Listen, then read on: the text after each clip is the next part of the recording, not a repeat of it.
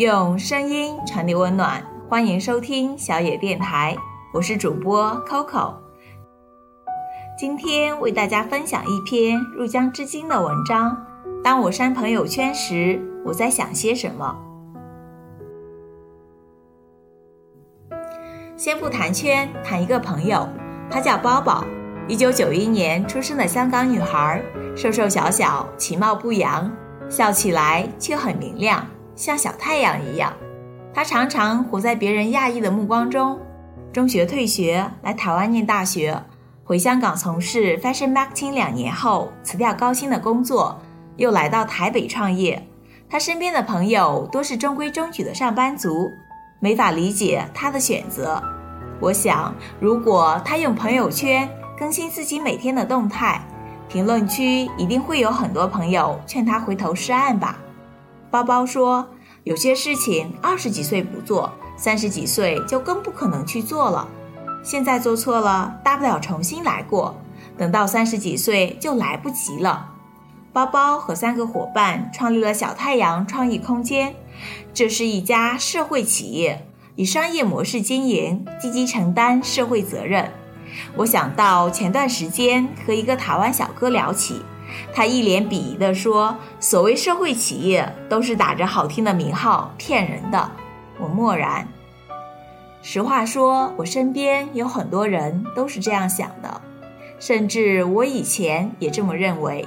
我忍不住问包包：“别人不能理解该怎么办？”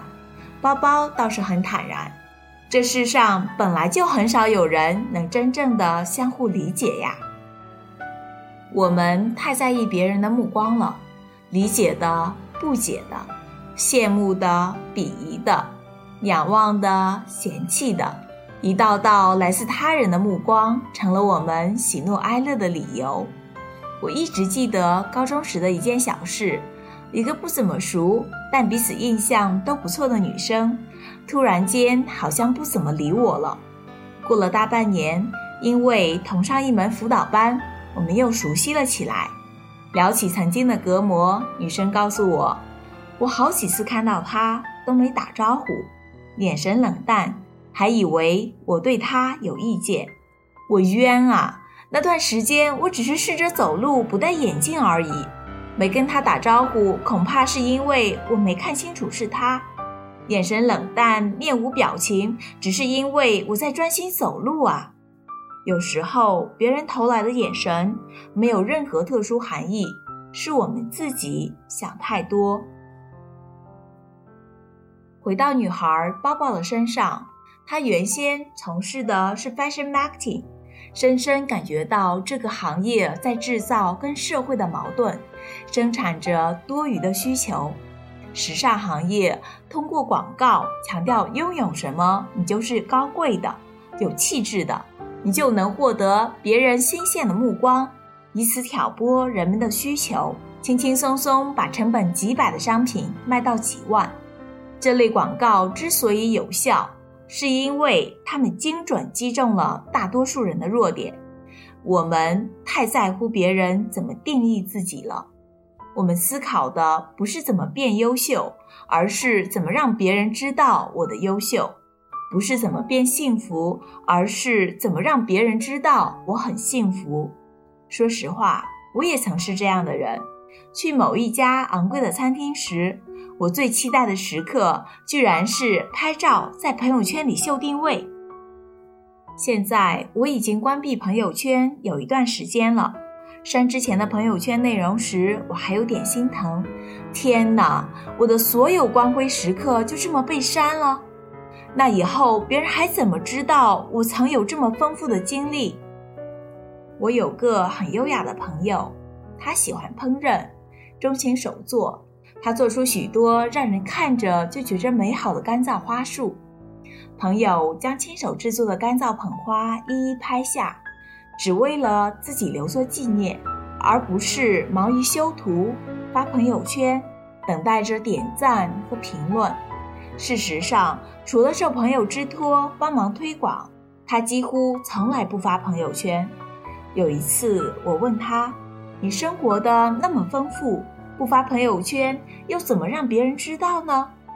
他很诧异，我做这些是因为我喜欢，我凭着自己的心意把时间花在美好的事物上，为什么一定要别人知道呢？我哑口无言。他俏皮了一挑眉。再说了，就算想让人知道，在交往的过程中，让对方一点一点发现你的好，不也很不错吗？是啊，他就是那样的人，在相处的过程中，一次一次让我惊艳。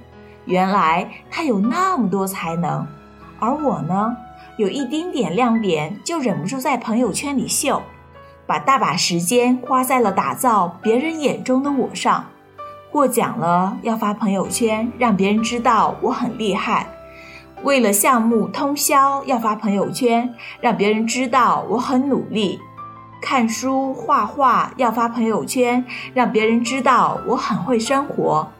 吃了美味的料理要发朋友圈，不然岂不是白吃了？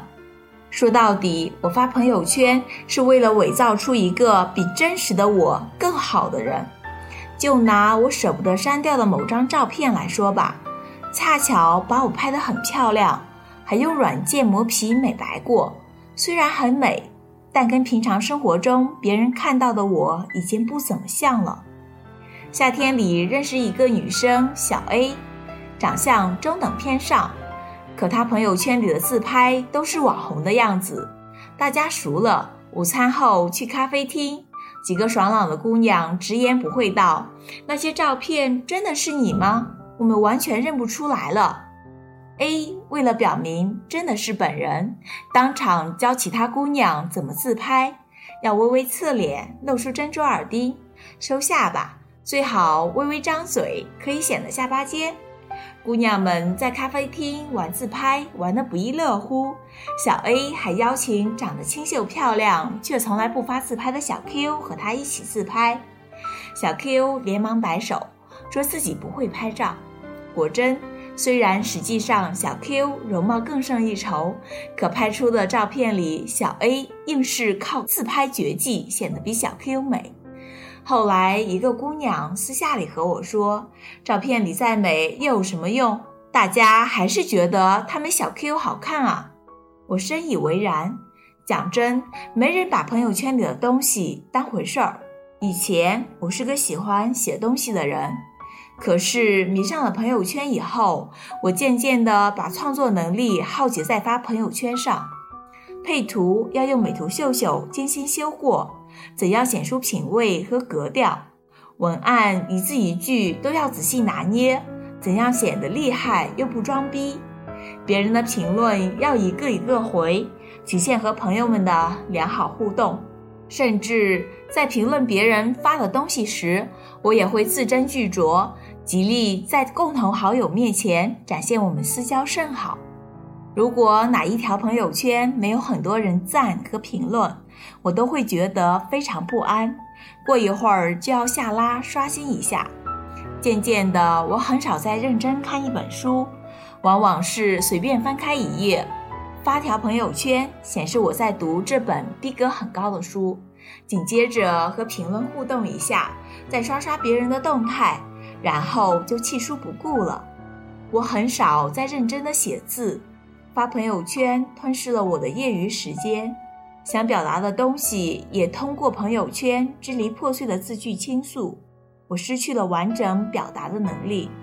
直到我发现身边不怎么刷朋友圈的朋友，个个都过得比我丰富，他们在做着自己喜欢的事情，不急于寻求他人的理解和认同。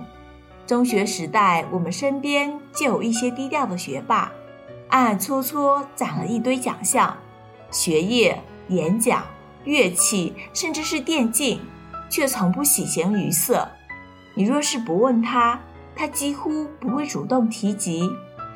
我们义愤填膺地吐槽学霸有心计，殊不知学霸只是在专心经营自己的事，无暇去处心积虑地打造别人眼中的他。我觉得是时候改变自己了。于是我删掉了之前的所有动态，关闭了朋友圈。生活有了些小小的改变，我不看朋友圈，有了碎片化的时间学 ATT，知道了 better 在美语里念成 better，business 不是 business，而是 business。Betty bought a bit of a better butter，读出来是 Betty better better better butter。我被语言的神奇深深吸引，我不再在朋友圈里发些碎片化的文字，而是试着写千字短文，也意外地得到一些朋友的共鸣和喜欢。我不再精心修图发自拍，而是在网络慕课上跟着敖幼祥老师学画四格漫画。设计出几套漫画表情，让自己画出的小猫戴着和我一样的圆乎乎的眼镜，心里欢喜的不得了。当有一天我发现爸妈了解我的近况是通过私聊，而不是通过眼巴巴盯着我朋友圈里的动态时，我真的觉得我过得比以前更让我喜欢了。朋友朋友圈对我的社交有什么负面影响吗？说真的，我暂时还没看出来。可以公开展示给所有人观览的内容，大多数时候其实无关痛痒。而我所珍视的友谊，是能够彼此分享一些不足为外人道的心绪。我并非是要劝大家去关了朋友圈，相反。我觉得发发图片和朋友们分享小确幸，用简单的文字记录生活琐碎是件挺美好的事情。朋友圈的出现本是为了拉近和朋友间的距离，可是如果有一天你发现自己反而受制于物，为了发朋友圈而发朋友圈时，就需要重新审视这件事儿了。我更希望我发朋友圈，是因为确实有喜悦或心事，自然而然的表达，而不是为了凹出一条朋友圈，吃土一周，只为去一次可以炫耀的餐厅秀定位。其实别人远没有你想象的那么在意你，你为了让照片里的下巴稍微尖一点而修图半天，其实别人完全看不出差别。你觉得自己做了件了不起的事，赶紧发朋友圈广而告之。其实别人划过了就忘了，根本不记得你发过什么。或者有的人跟我一样，压根就不看朋友圈呀。包包的小太阳靠两种方式盈利：一是做民宿，接待背包客；二是办活动和艺术家合作，办展、开课程等等。前段时间，他们办了渲染课程，有一家人来玩，小朋友亲手把旧的衣服创造成一件新的东西，全家人都玩得很开心。他们还办了一个缠绕画课程，有十几个人参加，大多是二十到三十岁的女生，一堂课持续四个小时。这堂课对他们而言是一种心理疗愈。大家都沉浸在做缠绕画的过程中，没有人需要用玩手机刷动态来打发时间。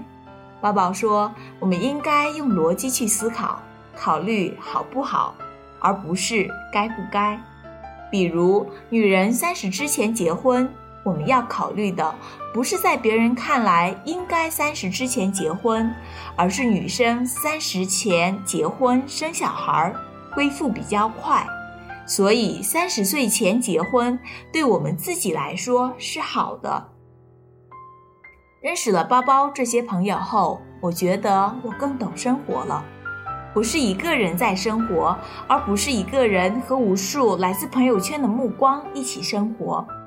我不必被别人的目光绑架，更何况那些目光搞不好还是我自作多情的假想。与其让时间被朋友圈不声不响的吞噬，我更愿意把光阴浪费在我觉得美好的事物上。